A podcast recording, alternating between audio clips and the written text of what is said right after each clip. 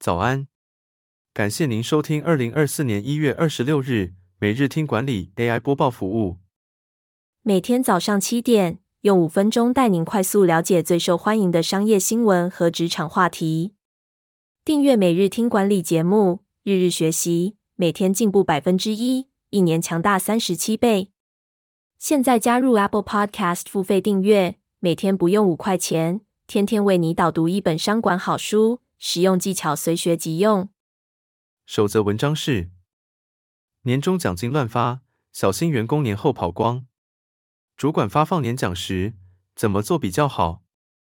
年终奖金该发多少，是不少企业主与员工每年农历年前难以启齿的问题。许多老板都会困扰：年终奖金该怎么发，员工才不会在年后离职，也不会让老板亏到。松仪气管 CEO 洪文兴指出，即使没有赚钱，企业也应该给予至少一个月的年终奖金。此外，应该比同业多发一些，以提升员工的稳定度，且不应该只以获利百分比来给予奖金，除非绩效评估非常准确。最后，每年给予的年终奖金不应该有太大的落差，避免来年员工期待落空。洪文新认为，一流的主管在发放年终奖金时，应该根据贡献度来发放，包括可量化和不可量化的标准，并且根据绩效的优劣来调整奖金差距。新人则按在职比例给予。第二则要带您关注：米血糕、香蕉卖破年收十亿，从家庭工厂做到小七，好事多都买单。昔日屏东小厂凭什么？如记食品是一家位于屏东的食品厂。提供米血糕、玉米、香蕉、调理食品等多元产品给小七、全联、家乐福、好事多等客户。如记食品由家庭工厂起家，透过不断创新和投资，成功扩大生产规模并开拓多元通路。二零二三年营收达到十四点五亿。如记食品的成功秘诀是他们注重卫生和品质，并与农民合作，确保供应稳定。如记食品还不断研发新产品，满足市场需求，并在调理市场上取得成功。他们的营收主要来自米血糕、香蕉、蔬菜加工和调理包等产品。第三则新闻是，市值首度突破三兆。微软在人工智慧大战胜出的领导心法，千人研究小组每周对焦会议。微软股价在二十四日创下四百零五点六三美元的历史新高，市值首度突破三兆美元大关，保持全球第二，仅次于苹果。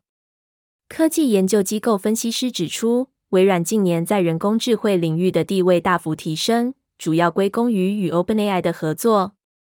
微软将是占百分之八十四的办公室软体 Microsoft 三六五与人工智慧结合，推出 AI 助手 Copilot 服务。巩固了在办公室软体领域的领导地位。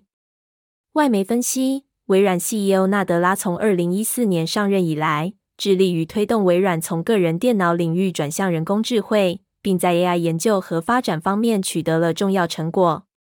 为了发展人工智慧，纳德拉在二零一六年召集五千名员工，成立 AI 研究小组，并在一年内扩编至八千名员工。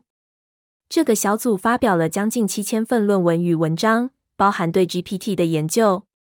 二零一九年起，纳德拉每周与高层主管召开名为 AI 三六五的会议，这确保了团队能持续思考最重要的事，以及用正确的方式做出投资。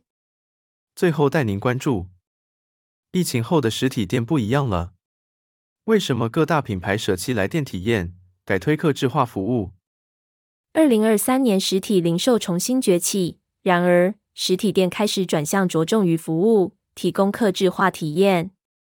过去的大型体验商店逐渐消失，原因是高昂的成本和难以量化体验是否转化为销售。现在的实体商店更注重提供客制化相关体验，更重视人与人的交流和服务。例如，Converse 提供在球鞋上绣上姓名首字母的服务。宜家家居在城市店中展示更少的产品，但有更多设计师在场协助设计梦想的家。客制化的服务能留下个人资料，并建立更多接触点与顾客的关系。疫后的实体零售还在复苏，只要抓住服务为主的销售趋势，就有继续向上发展的机会。感谢您的收听。经理人也推出了全台第一个对话式 AI 职场教练，AI Coach 上线不到两个月，以协助全台上千位经理人解决管理痛点、职场大小疑问。期待您至经理人网站免费加入会员，无限提问。也诚挚推荐您订阅经理人电子报，我们会将每日播报的文章寄送到您的信箱。再次感谢您，祝您有个美好的一天。